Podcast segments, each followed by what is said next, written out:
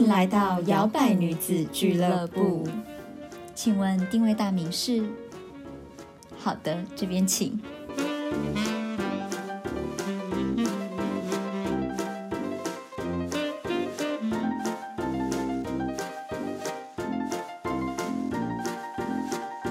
欢迎回到摇摆女子俱乐部，我是小朵，我是 Zoe。我们今天要来聊聊感情，感情了。嗯哼，对，今天聊的这个话题呢，我觉得应该对某一些情侣来讲蛮受用的。嗯，因为就是大家都会到感情到了一个阶段之后，就会开始考虑要不要住在一起这件事情，没错也，就是同居。嗯哼，对，同居是呃情侣的试金石嘛，对不对？对，所以今天的主题：情侣试金石，伴侣同居两三事。没错，在你决定要对方搬来你家，或者是你要搬过去之前，或者你要开口问他要不要一起同居的时候，有一些事情可能我们要先，我觉得先讲好比较好。没错，对，虽然有可能讲好，最后也是都跑到也是脑讲不好。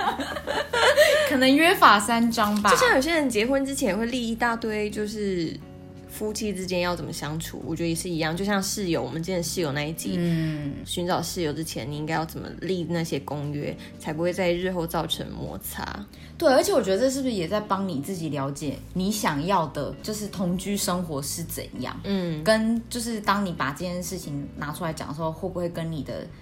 伴侣有不一样的地方？没错。你有跟男友同居过吗？我不算呢、我不算到同居过，就是没有，不是那种，就可能只是待在一起一两天的那种，不是真的长期住在，我还没有过。嗯我有对，所以今天就是很久了。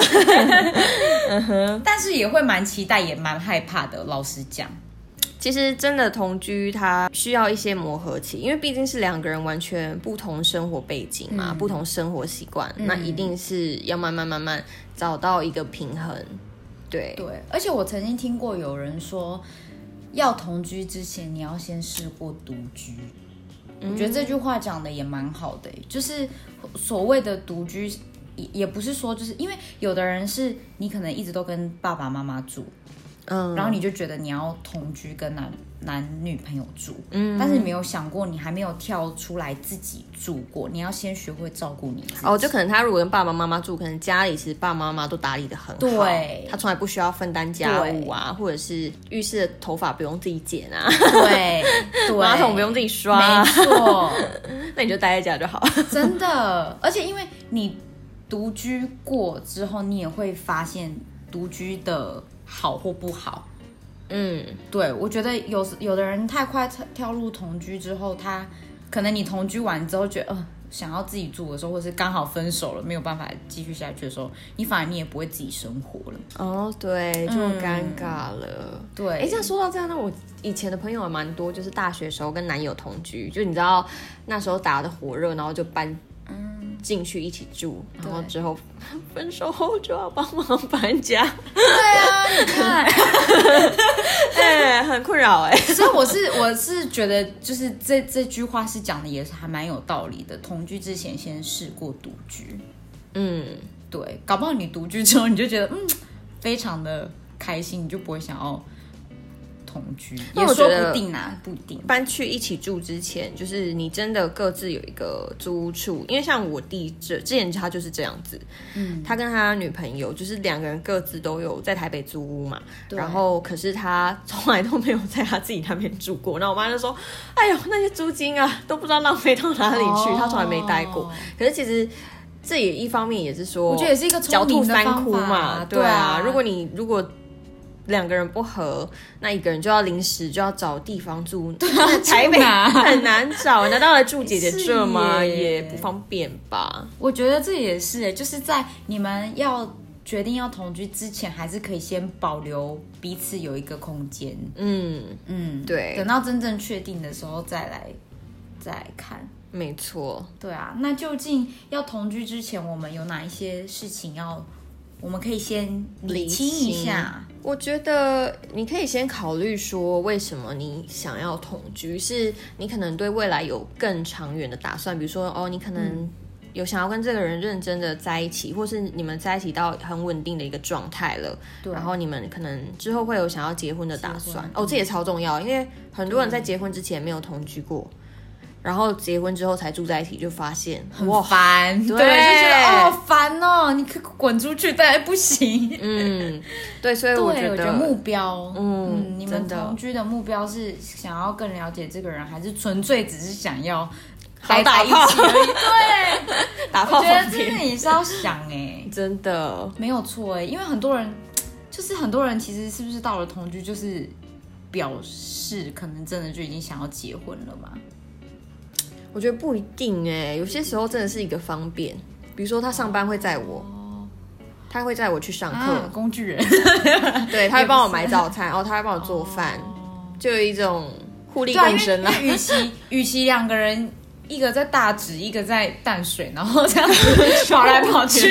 那干脆 对啊，又省通勤费嘛，所以我觉得一开始很多人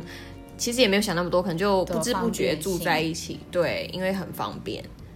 然后，当然，如果你们这样相处下来也没有什么问题，当然你可以就可以考虑，说不定就住在一起，因为这样子租金也比较省啊。嗯，像我真的觉得在台北，你一个人要找到比较不，如果不是单纯一个套房，你要有一个比较大、比较舒适的居住环境的话，有不要室友的话，有有伴侣好很多，就是因为你的租金，哦。嗯，对，对，好，所以我们第一个我们要先考虑一下，我们到底为什么而同居？对，只是因为你懒惰呢。有共同的目标，我觉得也是好的啦。嗯，因为不要就是你一方面的想要结婚，但其实别人还没有那么想，你可能想就想要跟他搬进去，他可能就会害怕。吓到，对，他可能就是呃呃为什么为什么这样子？嗯，对真的，好，再来第二个的话，我觉得这个也是大家都要注意的。有的人为什么会说同居到最后感情反而不不好，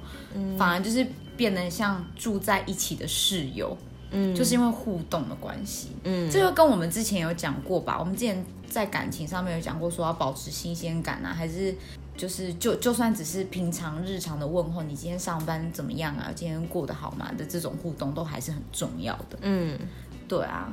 对啊，还是要彼此常常交流，然后要约会啊，约会那一期可以对听一下，因为每一天下这样下来，因为柴米油盐酱醋茶是真的，可是如果你可以把这些事情都变得很好玩，像我跟我男朋友就很喜欢一起去超市，我跟我男朋友超爱，因为我觉得那那件事情，采购那件事情，然后就是在采购当下，就是想说、哦，我们等一下可以干嘛，做什么事情之对类的，就会觉得其实蛮好玩的。就会很可爱啊。就是比如说我跟我男友很常一起去超市，那我们就会买下一个礼拜，比如说我们要买我们要吃什么水果啊，然后呃他比较喜欢什么，我比较喜欢什么，然后我们什么时候要换换口味啊，然后我们下一下个礼拜谁要煮什么。我们就会在心里有一些小小的蓝图，就是 for 下个礼拜，就这样买下来，然后就在超市闲晃，就其实也很可爱。虽然说可能一些一些人会觉得，啊，超市有什么好玩的？可是其实超好玩，好不好？你不懂。心态上。然后像我跟我男友住在一起很久嘛，我们住在一起，我们在一起已经快五年了，所以我们住在一起的时间有四年多。嗯嗯，然后。一开始的时候，因为一开始他比较是像是一个男孩，他真的就是会比较邋遢，比较随便。可是因为我就会叫他去做什么，嗯我们之前好像有分享过，比如说他比较擅长的是大的事情，比如说你叫他去洗衣服，他就说哦，我有一件任务，我的任务是洗衣服，我就去洗衣服。可是如果是那种每天的扫地呀、每天拖地，他可能就会觉得地板好像没有很脏，嗯，对。可是如果你是那种任务型，比如说洗衣服、洗碗那种。呃，你只要洗完那个地方的衣服或者垃圾或者是碗筷就就会干净或就会不见，他就会觉得哦，马上就很有回馈感。啊对，就是家事的分配，我觉得，嗯，应该是很多人在刚开始同居的时候会需要需要去有做分配的。嗯，对啊，我觉得互动就是还真的很重要，就是连像刚才讲去超市，像我之前是在国外嘛，然后我男朋友就会就是我很喜欢跟他去超市，是因为他都会跟我介绍一些他小时候吃的东西，嗯就很像比如说他如果来台湾，我可能就会跟他介绍说，哦，我跟你讲，台湾小孩子从小大家都喜欢吃这个吃什么益美泡芙什么之类类似这种嗯，他就会跟我讲说什么小美东西好吃，然后说要不要买 看看，他就问我说你要不想要试看看这样子，嗯我就觉得这就是互动很好。我可是我觉得就算是台湾的情侣也是可以，你们可以一起想说哦要什么菜单啊，然后今天想要一起分分一个巧克力冰淇淋那类的，我觉得也是很可爱。没错，就可以编织一下你们今晚想要的晚上约会可以干嘛，在家可以干嘛。然后还有一点是，像是因为我们如住在一起，真的就是很自在，真的就是已经既是既是像有点像家人，然后又同时是伴侣。我觉得那个那个平衡点真的就是要慢慢靠时间摸索出出来，因为可能有些人会觉得他不想要同居的原因，是因为他很怕很快就跟这个人腻了。对，或者很看腻他，就每天他坐在那边，嗯 然后或者是说，怎么每次就是在家都不穿衣服，穿掉内裤走来走去，哎、就有些人我我有过耶，嗯，我有过，就真的到就是有一天，真的是有一天你醒来之后，你就看着他，你就觉得很不爽。哦，你说醒来第一对，我真的我就 我就坐在那边，就会觉得你是不能穿一件衣服在身上，是不是？你是一定要穿着内裤在那边走来走去，是不是？嗯，就是真的会这样，我真的。真的跟大家讲，这是真实会发生的事情。嗯。就即使你们就是，也就是在一起五年，然后你就突然间有一天，你就会看他很不爽，就觉得为什么这个人出现在我家、啊，或者是为什么我在他家，然后为什么他又就是又那么邋遢，还是、哦。就是真的会。所以我觉得就是互相互相很重要，你也不要因为说哦，反正他都已经看过我卸妆的样子、素颜的样子，你就从此永远就当黄脸婆，嗯，就是你就从此都不在乎你自己的形象，我觉得也不好。因为像我跟我男朋友是真的很自在，就是我们两个有时候还会在那边互开玩笑，然后玩一些很北蓝的游戏，然后就会说我们两个是不是已经太坦诚相见，已经完全坦诚相见了。然后我男友就会说，可是我觉得这样很好啊，我觉得就是好自在，就是我很舒服，我在家的感觉。嗯，然后我觉得这种解法就是。你还是彼此都要有自己的时间跟空间，自己去做自己喜欢的事情，不要随每一天都无时无刻都黏在一起。我觉得就这样下来，你就不会觉得真的看这个人看到很独蓝。因为其实一天如果你八个小时 就是在外面嘛，然后回来的时候，然后聊天啊，一起吃饭啊，就觉得嗯这样就好多了。而且我觉得还有一点也是，就是你不要觉得你们住在一起了就非得什么事都要一起做。嗯，对，就是就算他在那边玩他的电动，我觉得你也应该要给他时间去玩他自己想要玩的事情。那你可以听个音乐吧，啊你可以去，你可以自己去追个剧吧。嗯我觉得有时候也不要觉得说什么啊，都在家，为什么都在？就是做你自己的事情，有时候要给对方空间，但是有时候也不要都只一直做在自己的事，对对也不要有时候都一直沉浸在自己的世界里面。对，真的那个平衡真的。对，我觉得不就是这件事情也是大家要好好考虑的。嗯，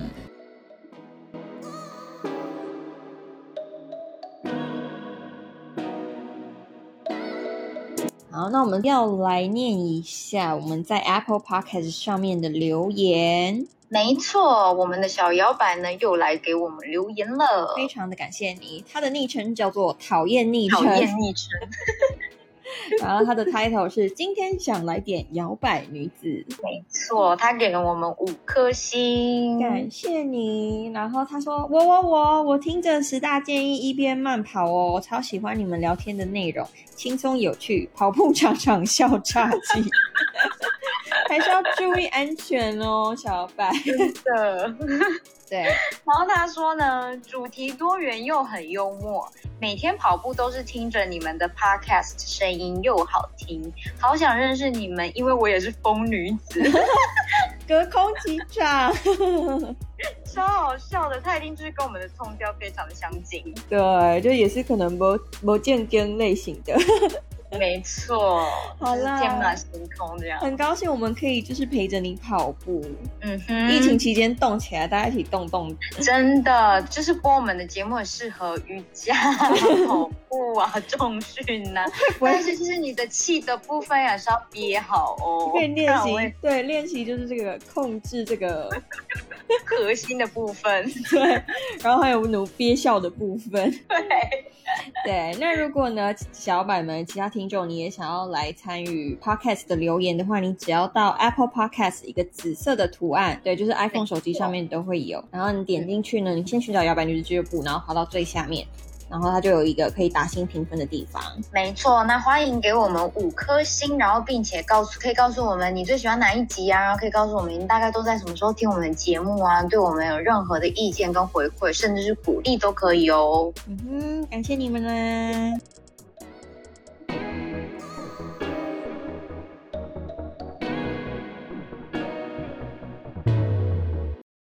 来的话，我觉得就是吵架吧，因为一定会有磨合的。嗯，我是会倾向不要隔夜仇的，就是吵架当天可能大家都有情绪，但是冷静下来之后，然后你很厉害，一个金牛座这样很，因为我觉得要，我觉得还是要讲开。虽然我跟你讲，金牛座冷战王可以直接战到隔天、一个礼拜过后、一个月过后都跟你不讲话的，没错，嗯，但是，但是我还是会觉得，某一个层面之下，要如果要是对方都还是不想讲话，我还是会当那个拉下脸来，就不管我是对或错，我都还是会去跟对方说，我们可不可以讲开？我们现在是不是可以，就是可以不要再这样子了嗯的人？因为有时候真的气到最后，真的是气到没台阶、气太久了，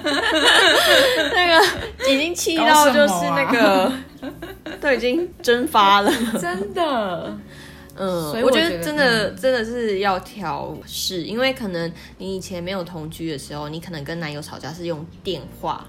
透过可能你们电话直接这样互骂，或者是说你用到 Line 啊、WhatsApp 那类的，所以文字上相对的，就算你传语音讯息好了，或者是你是 FaceTime，然后你这样互骂，其实它还是比较还是有一个距距离，对，有隔着一个挡箭牌的感觉，无形的挡箭牌。可是，在面对面的时候，就真的是要更应该怎么讲？两个人都要更冷静。对，我觉得也要就是当心你，虽然大家在气头上，还是要当心你讲出来的话，嗯，因为毕竟面对面的时候，真的是还蛮伤人的。对。像我跟我男朋友在前两年那时候比较容易吵架的时候，就真的有大吵到整个屋顶快掀了。嗯。可是那时候我们还有其他室友，所以其实就可能会影响到其他人嘛，然后还还有影响到房东啊，然后还有影响到屋子的结构啊，他的 MacBook 啊，whatever，对，然后到可是像像我们到目前已经住到现在，其实很少吵，就非常也不知道吵什么了吧？我觉得没什么可以吵，然后通常都是一个人可能讲话有一点就是说哎呀你干嘛要这样，然后另外一个就说哦好啦，已经找到彼此的、也比较知道说要怎么样听对方的语气，然后用什么样子来缓解。嗯，因为你知道以前刚开始吵架，你都会觉得你干嘛这样讲话啊？可是现在你就会、我觉得会耶，你就对觉得句句话都在针对你，可是有时候可能也不是，他就是只是发泄他的情绪嗯当然就会很走心这样子。对，然后现在你就会觉得哦，他只是今天很很热吧？哦，对，或者你天今天就那个来吧，对。或者啊，他今天出门不然才要狗屎，他一整天就有点不太爽之类的。像我，我们都会讲，如果他那一天他，我觉得他心情比较浮躁，然后可能讲话比较冲，或是比较没耐心的时候，我就会跟他讲说，baby，我觉得你今天好像比较浮躁，嗯，然后他就会说，哦，sorry，yeah，那因为今天可能工作上有什么比较麻烦的事情要处理，然后我我最近比较累，对，哦所以其实讲开了就好，真的不要隔夜仇啊，因为。嗯，床头少，窗外合嘛。大家、有床，为什么不好好利用床？真的，因为不然真的，如果你是同居，然后又爆吵的话，真的会面临到的是你要回澳逃出，或 是你要搬出去。真的，嗯，所以哦，你三更半夜要去住谁家？对啊，总不能睡公园吧？嗯，其实也是可以的，或者是去打扰其他的。朋友、朋友或者其他朋友要帮你搬家。好，所以就是吵架的部分呢，大家也要记得不要过度，然后如果可以的话，当天要讲开。嗯，没错。那还有哪些？我觉得钱的分配跟刚才讲的家务，是不是嗯也要好好考虑？对其实有的人会觉得钱好像住在一起啊，算了，反正就是现在搬的是他的租屋处，那就都他。哦这样有时候也不太好。哦，这也是一个哎、就是或者有的人会认为说，哦，是你叫我搬过去的，所以应该就没有我的事了吧？啊，不是因为你住人家家，可是有的人会这样想，像我们一定是不会啊。可是我觉得有的人就会耶。哦，对，或者他享受被照顾，或者是可能他跟比较年纪大一点，或者经济状况好一点，他可能就会觉得他可能就会觉得我好像都不用负担任何经济上。可是我觉得，如果大家要贴心一点的话，不管这件事情最后你有没有需要担当，我觉得你嗯都要想到，至少会让别人觉得哦，你很贴心，不用了，没关系。我觉得。嗯，如果你都依靠一个人的话，你们又还没有结婚，然后嗯可能对方也没有结婚意愿，就这其实不是一个长久之计。如果你真的有而，且他有一天要跟你算的时候，你就知道了，你就知道你欠了一屁股债。对，就开始一个一个那个 Uber Eats 那个什账么都单。帮你留下来了，对恐怖情人这样。这也是一点，因为像我跟我男朋友，他一开始他刚来台湾没地方住，所以当然是住我那边嘛。我们那个时候的租处的名字是只有我签约而已，嗯然后在之后我们在那边住没多久之后，我们就搬到新一区、大安区这边，然后那时候的签约就是我们都是两个人都签，嗯，我们两个都要对那个地方负责，然后到现在这边也是，就是我们两个都要一起，然后所有的大钱我啦，以我们的话，比如说房租那一定是两个人直接对半分，对，对，然后水电也是对半分，然后生活上如果比如说我们一起看 Netflix。然后或者是说，呃，Uber Eats 这种，你知道可以很方便付款，对，然后我们就会比如说加到一个额度，就直接给他一千块，对，就比如说哦，这几天晚餐都是你付的，那那我就直接给你现金，嗯，对，然后或者是说，那那下一次的晚餐就是说我付，哦，对，就是我们是这样子，就是有点请来请去这样，我觉得蛮合理的哎，嗯。就是也不要常常都觉得说啊，反正他一定都会请，那就都他给他付。嗯，对，我因为我也是会那种比较倾向公平，因为虽然说一直感情里面一直讲公平，有时候听起来像蛮势利的，可是我觉得也不要这样想，因为你真的不知道哪一天你们万一真的不合或什么时候，对方会不会拿这个一直出来跟你在那边还？对，对啊，嗯，所以我觉得钱的分配就是，因为看你们是要就是对半分，还是你们有讲好谁就是会负责家里面采购的钱都是谁，那可能谁就是负责额外的，可能嗯出去外面的花费之类的。嗯，对，我觉得就是讲好，因为我们这个之前也有讨论过，因为他之前就是如果他先付钱，然后我再给他，然后他就说，哎、你都没有付，因为他记性很差。然后我说我上次已经给你了，然后我们后来就变成说，好，那你上一餐你请，好这一餐我，然后三餐你，然后就是这样轮流。哦，对，对啊，我觉得轮流也不错，因为有时候，其实我觉得有时候这也蛮就是会感觉起来蛮贴心的啊。嗯，对，就像我之前就是去找我男朋友的时候，也是有，就可能他带我出去吃晚餐，我都不用付钱。可是可能有一天我就跟他说，哎、我们今天在就是在家看电影的话，我就是订寿司这样子。然后他就说，哦，好贴心，你要付钱吗？你要请我这样。然后他就说，对，我请你吃这样。然后他就觉得很开心。我觉得有时候这也是一个小情趣啦。嗯，像对或是有时候像我煮饭的话，那可能明天晚餐就他准备，他负责他对付啊，对啊，嗯。就我觉得不用到壁垒分明说那几毛钱都要对，我觉得也不要就是这这么的抠，就是觉得说好像哎、那是我付的哦，就是嗯怎样怎样怎样，也不要这样子。不过，就如果说你们，比方说一方他可能真的是他经济能力很好，然后另一方可能相对差的话，其实你们自己也可以协调出一个你们自己心里开心的一个一个，比如说我付三分之二，你付三分之一那类的。举例啦，相信如果真的有心想要在一起，一定是你们就是互相支持啊，就是这些东西是细节上是你们自己要去协调的。因为我自己对于钱也是这样，我以前就是就是跟我的现在男朋友跟我前男友也是，我们就是也是会考虑到对方说大家的经济情况不同，或者是现在可能大家都是刚出社会的人，嗯。之类的，嗯，就要互相体谅，就不要觉得一定要说谁谁都要负责全部，或者是怎么样子的，对，对啊，真的，我真的是有听过你像你刚刚讲的那种，就是男方的经济状况很好，然后女生真的就是 对啊，就真的放水流，就觉得对啊没关系啊，放水流反正那个我男朋友都会处理。可是我觉得有时候男生可能一方面也会面子的关系，他觉得好没关系。可是其实你怎么会知道？搞不好他也心里会觉得说嗯你有手有脚，或是你们有一天不付钱之类的。对，或是有你们有一天嗯分手了，你自己不会觉得很愧疚吗？你自己不会觉得很过意不去吗？就是对，说不定不会啦，哦，说不定有的人 很多真的平就不会啊。嗯，对。对。可是我就觉得，但我觉得大家不要当这种，就是不要有这种心态啦，还是就是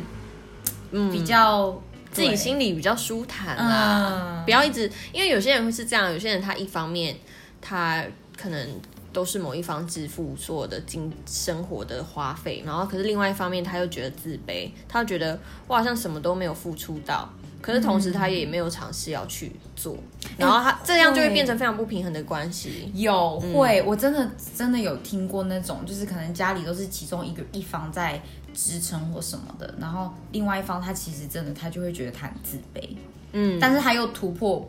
不出去，嗯，对，我就觉得这个是就像课题，因为我觉得这个又跟结婚之后不一样，因为结婚之后，如果你是家庭主妇，家庭主妇，你可能负责的是家务事，然后小孩子，那其实很忙很累。所以如果你有一方是负责去外面赚钱，然后你当然你你可以花费，你我觉得你不需要感到自卑，因为你做的事情也很重要啊。本来就是。可是同居的时候，如果你们两方都有工作，我觉得这又不太一样，因为毕竟是可能家务事还是你们共同分配的啊，然后可能你们居住在这间房子的时间是一样长，凭什么另外一个人就是要无条件的一直支付你生活的花费？没有错，对，对，所以在钱的分配啊，家务的分配，就是大家要去好好的讲开来，谁适合做什么这样子。嗯，没错。然后再来就是生活习惯上面，嗯，对我刚刚前面不是说我男朋友就一开始比较邋遢，他可能米家就会乱丢啊，然后我就说，baby，我现在这里有一个箱子，以后这个箱子就是放什么，然后另外一个箱子就是放什么，然后他觉得，嗯，这个方法真好，这样我以后就会知道每个东西都有一个可以物归原处的地方。对对，我觉得也不一定都是男生，有时候也是女生，有的女生邋遢起来是蛮可怕的。嗯，对，真的可能洗洗洗头，然后整毛个毛不水盖都是 都是毛，都是头发都没有没剪。然后 对浴室都不不弄干。当然，如果你自己对你们两个都很脏，那就嗯 就他 who cares？对对。可是如果有一方会在意的话，像是之前我不知道有没有分享过，就是我男朋友现在他就是要坐着尿尿，嗯，对，因为男生其实站着尿尿多少。不管他再小心，不管他有没有滴干净，whatever，其实都会喷溅到马桶座位附近。然后，我就会跟他讲说，因为主要马桶目前还是就是我比较会清扫，然后他可能会觉得哦看起来还好 就还好，对。然后如果我看到就是旁边有尿渍啊什么，我就说 baby 过来看，我说你看这个是谁尿的，然后他说哦 sorry，然后他就会把整个马桶座擦一遍，然后在那之后他就会坐着尿尿。对啊，我觉得就是要磨合，或者是订立一个，比如说你要，如果你真的要站着尿的话，你就先把马桶盖掀起来，然后之后就擦干净。对，你要擦完，对对之类的。嗯，我跟你讲，马桶盖掀起来还是一样没用，不好。嗯哼，嗯。好的，那还有哪一些要注意的吗？呃，其实基本上就是我们刚刚大致上说的这些，然后再来可能就是一些你自己个人的美感，就比如说你是有洁癖症的啊，或者是你有整理癖的啊，我觉得哎、对，就是你要 work on yourself，就是这个时候你可能某一些事情你就要很收敛，对，对，因为你真的不没有办法一切都那么的完美。你如果真的强迫症到什么东西都一定要摆的很正啊怎样角度要几度，然后还要照照颜色，然后人家还不懂你的颜色的排序法是什么的话，他可能很有色弱症对，跟你住在一起就真的会觉得压力很大。对，所以我觉得有一方有时候，如果你是比较严谨，然后比较 有有有点强迫或是完美主义的人，你自己也要比较放松一点，就有些就过去我。超级就就算你看，就像我跟你讲，我还没有跟同居，我就可能只是偶尔去住他那边，什么时候我就会受不了。嗯，对我就是连那种比如说床的那个就是床包要包的怎样，我都会就是看的那种。嗯，然后他只要一回家没有没洗澡就上床，就是整个大爆发，我就跟他说你那个床都要给我换掉。然后他就觉得哦干嘛？我就是一回家就很累，我就是看到床就想躺。嗯然后我就说可是那个床我没有办法睡，因为你已经就是。你就污染了这样，对。可是你自己想，如果我一直要这么 care 的话，是不是跟我在一起就会跟我住的人就会觉得发疯，就觉得哦天哪，我平常对。大家都这样，你一来我就要怎么样？因为？可能他一辈子他都没有在意过那些细节，对然后你突然就是一大堆规定，说你这个这边要放好，那个那边要折好，这边角度要九十度，然后那对。个被子要折成一块豆腐。所以要么就是怎样，你自己回家住，不然就是你要 let go，你就要想这是他的房子，他的家，他平常怎么做，他就是怎么做，嗯，你就不要太去刻意。或是你们到时候真的你们两个决定一起搬进一个新家的时候，你们在那个新家有个新的规定，对那我觉得也是不错。因为像我们搬到新家这边就没有室友之后，我就把一些东西的摆放啊，或者是哪里的整理，就是他们真的有固定的位置，所以。因为你知道以前跟室友住，可能室友动来动去的，然后嗯，就是也很难整理，你很难按照自己的规定规则，所以你就是如果真的搬进去新家之后，你们两个就协调好自。己的规定这样。对，对啊，我觉得这也是一个，也是一个方法，没错，对，教给大家各个强迫症啊，那个整理的整理控啊，自己注意一下啊，自己注意一下，不要太强迫啊，强迫一点点就好。那你觉得同居有什么优点啊？就是真正住在一起之后。我觉得发现什么新大陆吗？嗯，我觉得真的你会更了解一个人嘛，因为你毕竟就是跟他在一起的时间就更多了。然后你以前可能分开两分隔两地的时候，可能真的只能靠很破的那种 视讯啊，或者是你要花费很多交通费，或是很多呃通勤的时间。然后同居的话，当然这方面就会好很多。然后还有刚刚说到的租金的部分。因为像我们这边，我们是共同负担一半的租金，所以就会负担就会比较小。嗯，然后再来的话是，我觉得，嗯，有时候你一个人住。嗯，有时候你生活比较不如意的时候，你也不一定会说想要跟谁讲，想要跟谁倾吐，或是你可能就会想说不要打扰人家好了。可是哦，对，现在你有一个伙伴，你有一个伴侣的时候，就是两个人下班回家，然后就会讲一整天。然后其实有时候讲讲，你就会觉得哦，好像也没那么糟。那我们一起吃饭吧，我们一起点一个好吃的东西吧，犒赏自己。然后就会觉得嗯，因为那个能量是会互相流动的嘛。然后当你处在一个比较低迷的时候，有一个人可以来帮你打气，或是有个人跟跟你听，就算只是他听你讲，或是要帮你骂他，或者 physically 上面一些支持也不错。对，一个拥抱，或者是 something more，something more。对，九霄云外就完全忘记了，是也不错。对，就我觉得这是同居的优点。嗯，然后还有很多家务的分担，你就不用自己做全部的工作嘛，然后有人可以帮帮你。嗯，我觉得就是生活上，我觉得就是多了一个队友的感觉，嗯，很多支持，不管在前面还是背后。对啊，我的意思就是说，出入除非是猪队友，对，真的就是不要猪队友。嗯，但是相信如果你刚才都有仔细听的话，前面那些点都有列入考虑的话，我觉得应该不太会有猪队友了。没错，你们的同居就除非你家是猪圈，就你 你自己也是猪猪队友本人，就双猪嘛。就没什么差，对，所以我觉得大家其实也不用太害怕同居这件事情。嗯，因为我觉得如果你真的有想要跟这个人长远走下去，还是要，我觉得毕竟还是要有一个，对，还是要试过。嗯，真的。好的，那希望这一集大家有。